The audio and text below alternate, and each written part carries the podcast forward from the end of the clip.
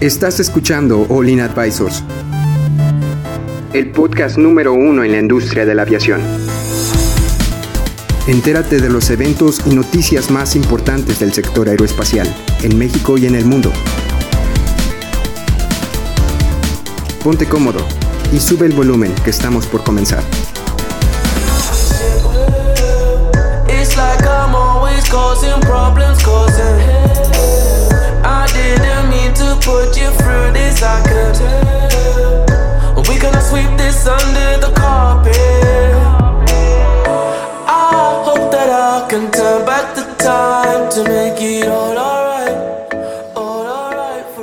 Hola amigos, ¿cómo están? Bienvenidos a otro podcast de aviación Olin Aviation Advisors. El día de hoy, Avianca, ay no, perdón.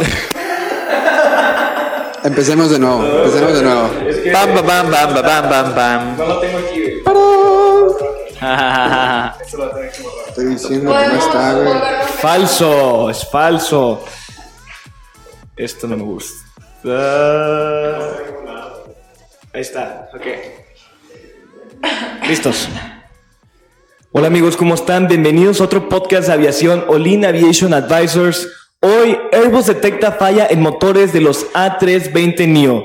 La empresa informó que 30% de las aeronaves de ese modelo que están distribuidas por todo el mundo tienen uno o dos motores defectuosos. Airbus afirmó que casi un tercio de sus aviones de A320 NEO con motores Pratt Whitney afectados eh, con este nuevo problema son obligados por el fabricante europeo a detener algunas de las entregas futuras. Bueno, aquí con este nuestro equipo está Cristian. ¿Cómo estás, Hola, Cristian? bien, bien. Excelente. ¿Tú cómo estás, Jaylee? Muy bien, gracias, gracias. Muy bien. Eh, Héctor. Listo, listo. Excelente. ¿Y tú, Salvador? Hola, hola. Miércoles. Miércoles, ombligo de semana. Cristian, por favor, cuéntanos un poco más qué es lo que está pasando ahorita con los A320 de, New- eh, de, Airbus. Ok, bueno, pues mira, la nota eh, que estuvimos leyendo es una, una nota, vamos a llamarle un poquito ah, rancia, porque ya sabíamos, ya, ya había venido, ya había tenido ciertos problemas este motor del, del A320 NIO, donde eh, ciertos motores estaban teniendo ah, problemas, pero no era propiamente por el fabricante Airbus.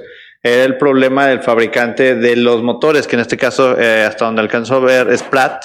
Son los, eh, estos motores de Pratt tienen, tienen problemas en cuanto a empuje, en cuanto a combustible, tienen varios problemas y parece que Airbus pues están en un problemón porque tiene que sacarlos a, a, a, a volar y no puede poner en tierra esos aviones. Hemos hablado muy, perdón, hemos hablado mucho del 737 MAX, pero también tenemos que ver que no solamente los problemas de ingeniería se concentran de un lado del mundo. Hay problemas de ingeniería en diferentes silos, llamémosle Airbus, y a su vez en los silos de Pratt Whitney.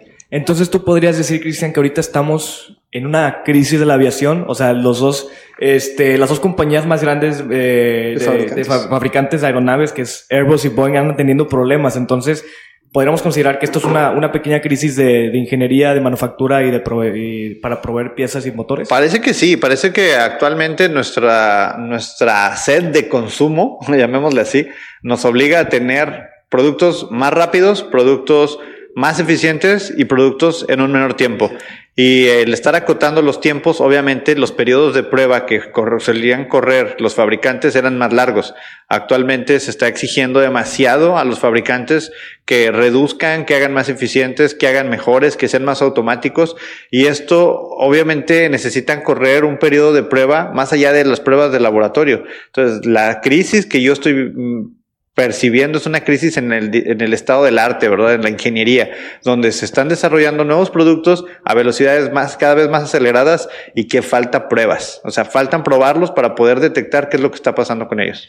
Oye, un, un dato que quiero mencionar que eh, menciona la nota es que de los 113 aviones con motores Pratt en funcionamiento alrededor del mundo, alrededor del 30% están equipados con uno o dos motores defectuosos. El 30%. O sea, estamos hablando de un número grande. Oye, ¿cómo va a afectar la, la seguridad eh, este tipo de motores? Pues hay varias cosas, o sea, también, por ejemplo, a Lufthansa eh, el 12 de septiembre publicó, eh, bueno, sacó una, sacó una nota donde decía, el, vamos a tener que cancelar el uso de ciertos, de ciertos, de cierta cantidad de asientos por problemas en el cálculo del centro de gravedad de los motores. Entonces, eso también tiene que ver con una crisis en la parte de ingeniería. O sea, ¿cómo dices que un avión que se supone que puede viajar lleno, ahora no puede viajar lleno porque tiene un problema con la posición del centro de gravedad? Y todavía tenemos el tema de la noticia de Swiss, donde puso en tierra toda su flota de A220. ¿Y por qué? Por problemas en los motores de Pratt Whitney.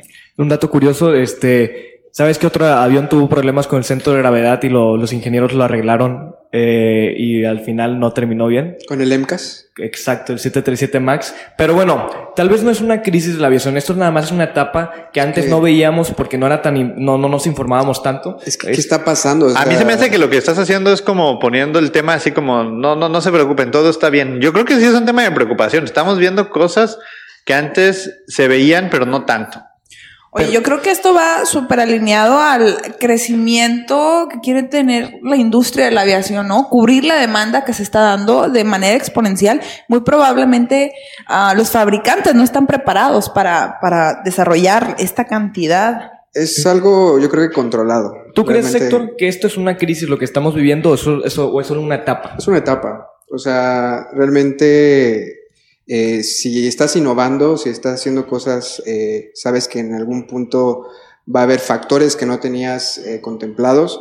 Y yo creo que es una etapa. Es, es una etapa difícil eh, para la ingeniería, sí. Necesaria porque de aquí vamos a crecer también y va a haber muchos pues beneficios. en un futuro. Oye, pero yo sí lo veo completamente como una crisis. O sea, realmente la industria quiere acaparar lo más que puede, producir y producir. Y no se trata solamente de eso. ¿Qué estás descuidando con tal de sacar Porque, eh, aviones, pues? Pero pues imagínate, paran ahora los A320. ¿Qué le pasa a la aviación mexicana? Pues se, se Volaris. Volaris tiene A320, A319, A321. Viva Aerobús tiene A319, A320, A321. Aeroméxico tiene 37 Max. Y ¿A qué quieres a través llegar, de- Chava? ¿Qué, qué vamos a volar entonces? Si decimos que todo es inseguro, pues mejor no vamos a volar. Pero, ya. pero, pero, pero, pero, pero, ¿qué, qué, fue- qué tamaño de, pero, regresamos al tamaño de flota. Ah, ahí va el caso Sí. de, el caso de estudios este, el caso de estudios, Viva Aerobús tiene alrededor de veintitantos aviones, ¿no? 27 aviones, 28 aviones, no sé, vamos a pensar. Swiss tiene una flota de 29 aviones A220 y con el problema que tuvo en sus motores, Pratt Whitney puso en tierra todos y Swiss no quebró. Swiss dijo, ¿saben qué? La seguridad se tiene que anteponer a ese tipo de cosas y la antepusieron. Otro dato también de tema de ingeniería es que eh, los técnicos de Qantas en, en, en Australia están diciendo que los 737 NG, la versión anterior al MAX, también tiene issues importantes de seguridad en temas estructurales, reportaron ciertas roturas estructurales y están diciendo, Vamos a hablar de eso el viernes. ¿sabes qué? Pues está, eh, eh, está comprometiéndose la seguridad. O sea, ¿qué vas a hacer? Como dice Chava, o sea, ¿va- ¿vas a poner todos los aviones en tierra? No sé. Pero bueno, o sea, es que este es un tema un poco difícil porque hay de dos lados de la moneda. Pues dices, sí es, es prioridad la seguridad, que debería ser nuestra prioridad totalmente para poder este, evitar que haya accidentes. Pero también si nos enfocamos mucho, si nos enfrascamos mucho en este tipo de temas, pues en general no, no vamos a salir adelante con nuevas tecnologías y con Pero es que la seguridad en la aviación no es, no es la prioridad. Sí es una prioridad, pero no la prioridad. Yo creo que cualquier aerolínea, excepto Aeromar, trabaja para hacer dinero. Es verdad, es verdad. No para ser seguros. Qué comentario tan salvaje. Ese comentario viene patrocinado por los números que están publicados, ¿ok? Pero bueno, Bueno, ¿por qué? ¿por qué Aeromar? Porque Aeromar fue fundada en el 87, 1987, y hasta el trimestre pasado es la primera vez en toda su vida que pudieron obtener ganancias de sus operaciones. Por eso dije el comentario Claro. de Aeromar. ¿verdad? Estoy de acuerdo, Pero una empresa, una aerolínea, busca hacer dinero, no busca ensalzarse en seguridad. ¿Verdad? Lo que la aerolínea busca es que no haya accidentes, ¿verdad? Pero si nos, si nos ponemos a pensar que cualquier cosa puede ser un accidente, mejor ya no vamos a volar. Pero si ya no volvemos, ya no va a haber dinero, ya no va a haber trabajos. Pero ¿Quieres bueno, arriesgarte? Eso, eso es un muy buen punto, Cristian. ¿Tú qué crees? O sea, este, este tipo de temas tienes que enfocarte en, en el por qué se está haciendo, se están llevando los procesos que se están llevando. Porque puede que por seguridad sí se pongan los- las aeronaves en tierra, pero tarde o temprano la aerolínea los, los puso en tierra porque ahorita tiene el dinero para ponerlos. La- Imagínate que pase lo del Max y lleva un año pues, en tierra y pues qué es lo que va a pasar. Pero, a ver, a ver, mi, mi pregunta es, o sea, ¿cómo se te ocurre que vas a sacar un producto que no es seguro para la gente? O sea, estás sacando un producto porque el mercado lo exige y ya salió el CEO de Eti- eh, fue de Etihad o, O de, de Emirates. Emirates. el CEO de Emirates, que le dijo a Boeing, si no puedes producir aviones, ¿para qué los vendes? Y le dijo, no puedes sacar el 777 con los folded wings, pues entonces no, no, los, no, no, no lo ofrezcas.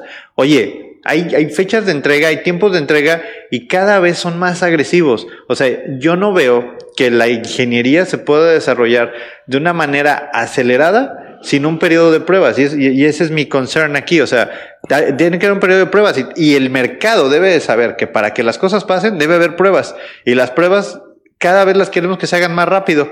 Y nos, inter- y nos interesa muy poco el resultado de las pruebas. Jala, sí. Jala hoy, sí. Una prueba, sí. Check, a volar. Oye, ¿y qué más escenarios no estamos viendo? O sea, ¿qué parte de las pruebas como tales de certificación? Yo creo que ahorita estamos en un proceso donde las pruebas de certificación deben ser diferentes porque la tecnología se desarrolla más rápido y las pruebas a las que se están sometiendo los equipos son más agresivas porque un avión se diseñaba para volar cierta cantidad de horas y hay aviones que lo siguen volando día y noche, o sea, hay aviones que no paran y los programas de mantenimiento, los ingenieros los han venido adaptando para que cada vez tengas el avión en tierra menos tiempo, o sea, también son máquinas, se tienen que parar y se tienen que inspeccionar. Creo yo que estamos ante una crisis de, revolución industrial 4.0, donde creemos hoy que todo es digital, pero desafortunadamente el avance en cuanto a ingeniería, creo yo que la ingeniería sigue un proceso de revolución industrial 1.0, mientras que queremos llevar todo a un 4.0, a una velocidad que está pidiendo un mercado cada vez más agresivo y cada vez más ah, con hambre de consumo. Es que si luego, si no lo haces de esta manera, pues cuando va a llegar ese tipo de mercado. Exactamente. No, aquí eh, creo que la, la seguridad es un eh, indicador muy importante para el desarrollo de nuevas tecnologías, pero como dice Chao, o sea, realmente eh, nadie pone un negocio, debería de estar en el ADN de todos los, los, los negocios. Sí, la seguridad debería de estar en el ADN, pero a menos de que seas all-in, y que, y que desde el principio tengas la visión de hacer las cosas seguras, eficientes. Normalmente inicias un negocio pensando en, en- en- cómo sacar dinero, cómo sacar un beneficio económico de eso. Entonces, realmente en- no está en el ADN de las empresas. Eh, ahorita, por ejemplo, también lo estamos viendo con los drones, está pasando lo mismo, lo vamos a sobreregular y que nunca suceda hasta dentro de unos años y ya tenemos la tecnología ahorita, ¿no? Entonces ahorita ya se están haciendo pruebas para eso. Vamos Las- atrás, el, el la regulador va atrás. Sí, la solución aquí es hacer más rigurosas las pruebas de seguridad y poner los estándares un poco más altos. Yo, yo lo vería de esa Pero eso también nos va a producir, o sea, al tener estándares más altos nos va a producir que los productos no se, no se desarrollen a la velocidad de la tecnología. Y eso también va a impactar, porque hoy tenemos tecnología, si ustedes compran un teléfono en un año y medio es totalmente obsoleto. O sea, si compras una compu en do- dos años ya es obsoleta. Entonces, si tú desarrollas ingeniería de hoy, lo necesita, ingeniería de un avión de hoy, lo necesitas desarrollar con la tecnología que va a existir en 10 años, Pero es que- para que no sea obsoleta el día que la saques. Mira, Cristian, de hecho te iba a preguntar, imagínate que tú decías que los aeronaves se tienen que someter a varias pruebas y sí se tienen, ahorita con las nuevas tecnologías han si- sido pruebas de simulación y pruebas físicas y han salido cada vez más rápido, pero las pruebas por las que yo te estoy entendiendo es que tú quieres pruebas de pues de longevidad, o sea, de cómo, cómo dura la aeronave, pero para hacer esas pruebas tienes que tener una prueba física de una, de una aeronave física que tenga que pasar por todo ese procedimiento y pues tienes que esperarte otros 30 años a ver si llega a fallar. Tú me estás diciendo que realmente tengo que esperar 30 años solo de pruebas, sin contar diseño y planeación, para ver si la aeronave va a fallar. Se Pero- puede pero- pero es lo simular. que le- es sostenible, ¿no? Es que Se no es que puede simular todo eso. Es que la industria está pidiendo eso. La industria dice, oye, es que el avión tiene muchas fallas. Claro, el avión no estaba aprobado para volar en esas condiciones. Mira, algo, te voy a decir algo muy sencillo que, que en una conferencia escuché. Los carros Tesla, para que se pudieran certificar y que pudieran estar manejándose solos en carreteras y solos en calles, tuvieron que haber pasado por, no me acuerdo exactamente la cantidad, voy a decir un número arbitrario, por un millón de horas de manejo, ¿verdad? Un millón de horas de manejo, ni aunque te compres, ni aunque tengas 10 Teslas y un chorro de horas a cada uno, pues es que es un millón, que 100 mil horas para cada uno en, días y en años, pues son- bastantes, ¿verdad? Y como lo terminaron haciendo fue a través de una simulación. Se simuló un a través de un programa de computadora y se, se llegó a la conclusión de que sí se podían certificar. Mira, eso está facilísimo. Ahorita con lo que está pasando de Google, de las nuevas computadoras, este, ¿cómo se dice? Este, subatómicas, una cosa así. Ah, la- las, este, las quan- quantum, quantum, computers. Quantum computers. Con eso puedes hacer simulaciones súper precisas de cómo se va a compar- eh, compro- bueno, Comportar. comportar, sí, un nuevo, un- Pero- una nueva tecnología. Pero ojo, aquí, aquí pasa algo. Por ejemplo, el proceso del 787 en la certificación, cuando era un avión nuevo, ese avión fabricaron cuatro aviones, la serie 1, 2, 3 y 4, y los pusieron a volar, porque era parte de la certificación. Hicieron quién sabe cuántas miles de horas de vuelo entre los cuatro para garantizar el, eh, la certificación. ¿Qué se hizo diferente con el A320 Neo y con el 737 MAX? Tienen un proceso de certificación original para el Type Certificate y con ese Type Certificate lo han venido modificando y donde nada más le cambias los motores, donde le cambias la aviónica, donde, pero es el mismo Type Certificate. Entonces tú no tienes que llevártelo a, a correr los procesos de certificación de un avión nuevo. Por eso yo decía que los reguladores deben de a lo mejor pensarlo de nueva manera. No podemos certificar un avión de nueva tecnología consider- considerando que físicamente es el mismo, porque el fabricante está haciendo eso. Los fabricantes están diciendo es el mismo modelo, solamente lo único que estoy haciendo lo estoy haciendo más largo, lo estoy haciendo más robusto. Le estoy poniendo otros Y motores. le estoy poniendo otros motores, pero es el mismo. Entonces, ¿sabes qué? Eso debería de estar prohibido ante, la, ante el regulador y decir, ¿sabes? A partir de ahora, si tú quieres sacar un nuevo modelo que no es igual al Type Certificate anterior, vamos a probarlo, vamos a certificarlo y vamos a garantizar que este bien esté seguro. Pero ahorita el A320 Neo es el mismo Type Certificate que hubo, o sea, es el, es el mismo del Es el- pasado. es el mismo. Entonces sigue habiendo fallas, aún así, a, a lo que me estás diciendo, como quiera, yo creo que se tienen que hacer pruebas, quieras o no tengas el Type, del type Certificate de, de antes. Es lo que estoy diciendo, o sea, que tú tienes el Type Certificate de antes, ah, qué bueno, pero ahora que le quieres cambiar motores y es un cambio mayor, a la- o sea, le hiciste más largo y le pusiste otros motores, necesitas un Type Certificate independiente. Oye, pero esa sería la solución porque a lo que tengo entendido con el 737 MAX le movieron de lugar los motores y se tuvo que hacer otro tipo, ese certificado otra vez, ¿verdad? Y sí, como pero, pero como una modificación a los motores. O sea, lo único fue que le cambiaron los motores, le cambiaron el centro y se hizo, se reconoció la ingeniería completa, la como tal, la, la que ya tenía, y nada más se hizo la modificación porque también se le agregó aviónica y se le agregaron otras cosas. Pero eh, la base sigue siendo el mismo Type Certificate. Si lo buscas en la página de FAA, es el mismo Type Certificate para el 737 100, 200, 300, 400, 500, 600, 800, 7, 8 y 9. O sea, Bueno. es el mismo Type Certificate. Excelente, bueno, Gili, ¿tú nos quieres dar tus dos centavos antes de acabar este capítulo? No. Excelente. No, Gracias. la verdad creo que es No. suficiente. Bueno, Creo es- que es suficiente. Bueno, este, gracias por acompañarnos en este capítulo. No se les olvide seguirnos en nuestras redes sociales como Olin Advisors, en Facebook, en Instagram, en Spotify. Eh, también este, está nuestra página para si quieren ver todas las notas de las que estamos hablando. También estamos en YouTube si nos quieren ver en vivo. Este, les agradecemos mucho por acompañarnos y pues nos vemos en el siguiente capítulo. Adiós. Chao, chao. Bye. Bye. Georgia.